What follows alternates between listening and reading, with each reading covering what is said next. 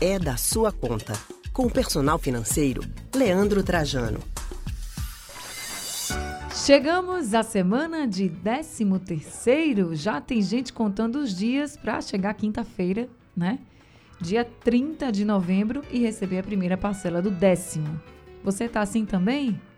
Então, esse assunto é da sua conta, né? Aí Leandro Trajano, nosso personal financeiro, já está com a gente para falar de 13 terceiro. Leandro Trajano, muito boa tarde, seja bem-vindo. Boa tarde, Anne, boa tarde a todos que estão acompanhando a gente aí de onde estiverem agora no estúdio também e certamente uma quantidade imensa de pessoas na ótima expectativa de cair o 13 terceiro na conta, hein? Pois é, planos não faltam, não é verdade? Todo geralmente, mundo... geralmente temos muitos planos e nem sempre o que vai pingar ou jorrar na conta atende essa demanda, né, Andy?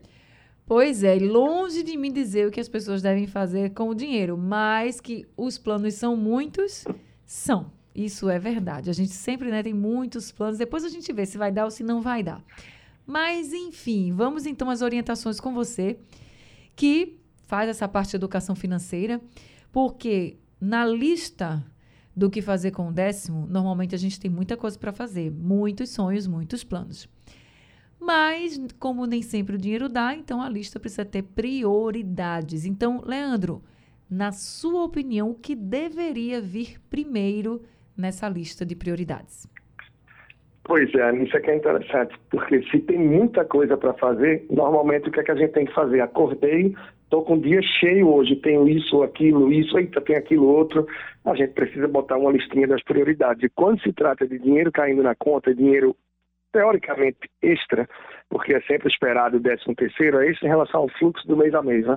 A gente tem que ter essa clareza, dentre as prioridades, o que é que eu parto logo para cima. E normalmente, Anne, sim ou sim, o ideal é a gente tentar deixar o nome sem nada que negative ele, ou como se fala aí popularmente, sem estar com o nome negativado, sem estar com o nome sujo. Então, quitar dívidas, sejam essas dívidas é, que estão te impedindo de dar algum passo, de fazer alguma coisa, ou dívidas que estão te tirando sono porque é com cunhado, irmão, amigo de trabalho, é com alguém que você está incomodado porque deve, já passou o prazo que você queria pagar e ainda não conseguiu fazer. Então, normalmente, quitar dívidas ou botar elas no fluxo do mês de forma saudável é o ideal com esse valor extra que vem do 13 terceiro. Caso não tenha dívidas, o que é que a gente pode fazer? Pensar na reserva de emergência. Tem a reserva de emergência, já está construindo ela, então, quem sabe é a hora de dar uma acelerada e conseguir engordar um pouquinho ela para chegar mais perto do final ou começar essa reserva de emergência não tem dívidas, já tem a reserva de emergência, ok. Quais são os teus objetivos aí que esse dinheiro pode ajudar? Se possível, já pensar numa construção da reserva para um longo prazo. Afinal, muito possivelmente a gente vai estar vivendo sim aí uma velhice. E como é que a gente vai estar nessa velhice? O que é que a gente está guardando e plantando para ela? Então, começar esse plantio com o 13 terceiro pode ser também algo bastante significativo. Beleza, agora vamos lá. Tem gente também que pode estar tá pensando assim, tá, tudo bem, mas eu queria mesmo era fazer o dinheiro render. Para pegar uma parte desse dinheiro e fazer ele render, ter, ficar com mais dinheiro. Como fazer isso? Ótimo, Anny. É, investir sempre é um bom caminho. E é um caminho sem volta. A pessoa depois que... Opa, a gente tá Mais tá aquele mil foi além, 10 mil também foi além. Então, investir é sempre um bom caminho. Em quem investir? Vai depender sempre do teu perfil. É uma pessoa mais conservadora que prefere ganhar sempre, mas ganhar pouco, não ter risco de perder, é aquela pessoa que vai investir na renda fixa, vai investir em algo que não tem volatilidade, ou seja, não tem perdas, tem apenas ganhos. Então, normalmente, quem está começando a investir, o ideal é desconsiderar a poupança, partir para um passo além disso. E um bom caminho que a gente sempre tem termina por ser, por exemplo, o Tesouro Direto. Então, o Tesouro Direto tem tipo, tipos tipos diferentes de título, onde, por exemplo, quem precisa muita liquidez, ah, esse é um dinheiro que eu posso precisar já nos primeiros meses de 2024, eu vou precisar dele um ano. Considerar o Tesouro Selic. Então, você normalmente já tem um ganho bem melhor do que a poupança e você tem uma alta liquidez sem grandes possibilidades, digamos, sem possibilidade de perda. Então, é uma possibilidade segura, tranquila e de você ganhar bem mais que a poupança. É começar pelo Tesouro Direto especificamente pelo Tesouro Selic, que é um dos títulos que você consegue acessar Tesouro Direto. Então é seguro, tranquilo e sem aí possibilidade de perda efetivamente. Massa. Agora eu vou botar outra situação aqui, tá?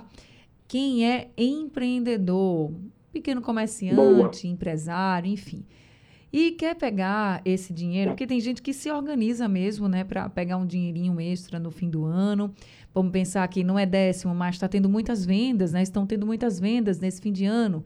Então é um dinheiro extra que a pessoa já conta, porque aí o comércio, né, fica muito é, movimentado. Então, vamos dizer que esse seja o décimo do comerciante, né, do empreendedor. Enfim, estou colocando aqui essa situação porque, como o décimo para o trabalhador do, da, do sistema CLT, carteira assinada, ele é aquele salário extra, eu acho que as vendas no fim do ano, o dinheiro que entra é aquele como se fosse o décimo do empreendedor. Então, para esse empreendedor, o que, que ele pode fazer com esse dinheiro extra? O que, que seria mais interessante? É aumentar o seu capital de giro? É investir no negócio? O que, que você orientaria, Leandro?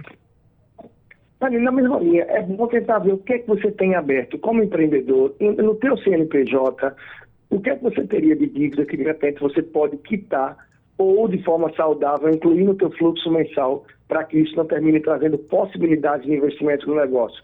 Não tem dívida, está com tudo em dia, tem um capitalzinho de giro, é aquele valor que, caso o mês não dê tão certo, o mês não encaixe tão bem, você tem um capital ali, uma reserva, que vai te ajudar a manter as contas em dia e fazer com que o teu negócio gire na boa.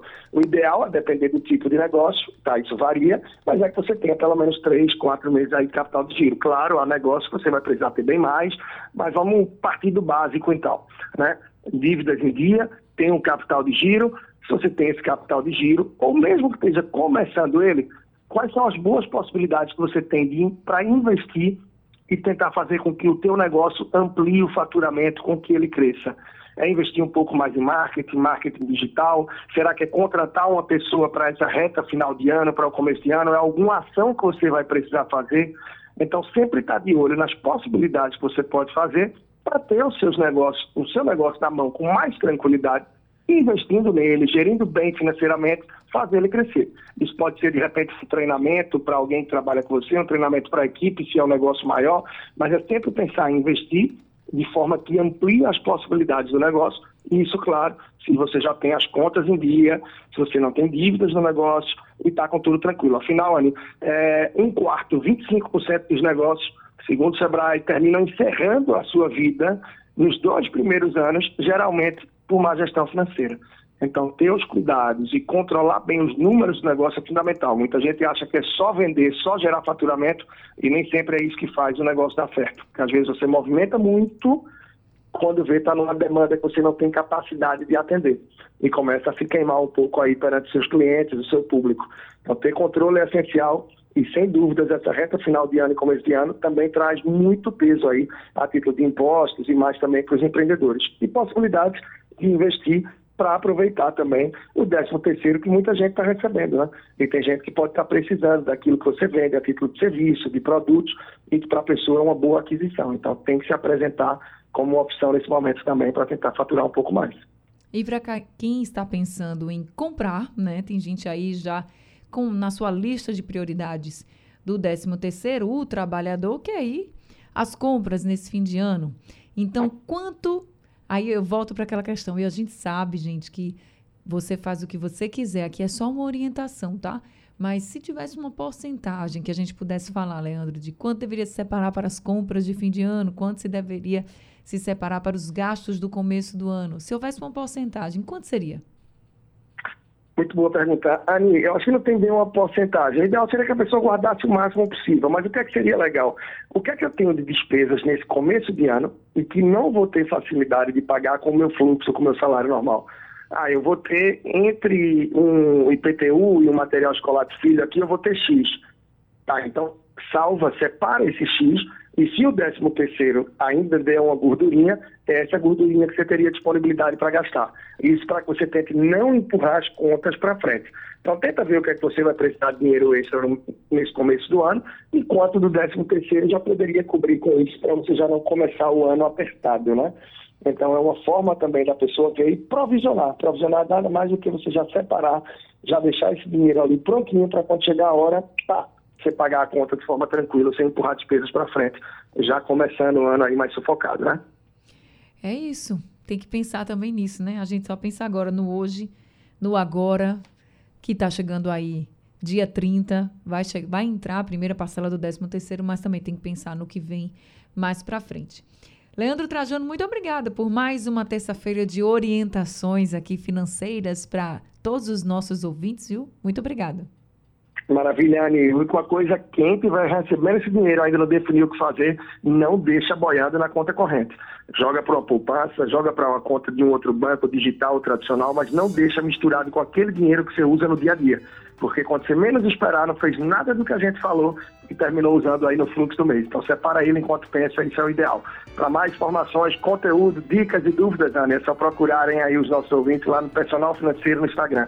Grande abraço, até a próxima semana. Grande abraço, até terça-feira. Toda terça, Leandro Trajano está com a gente aqui. Não é da sua conta.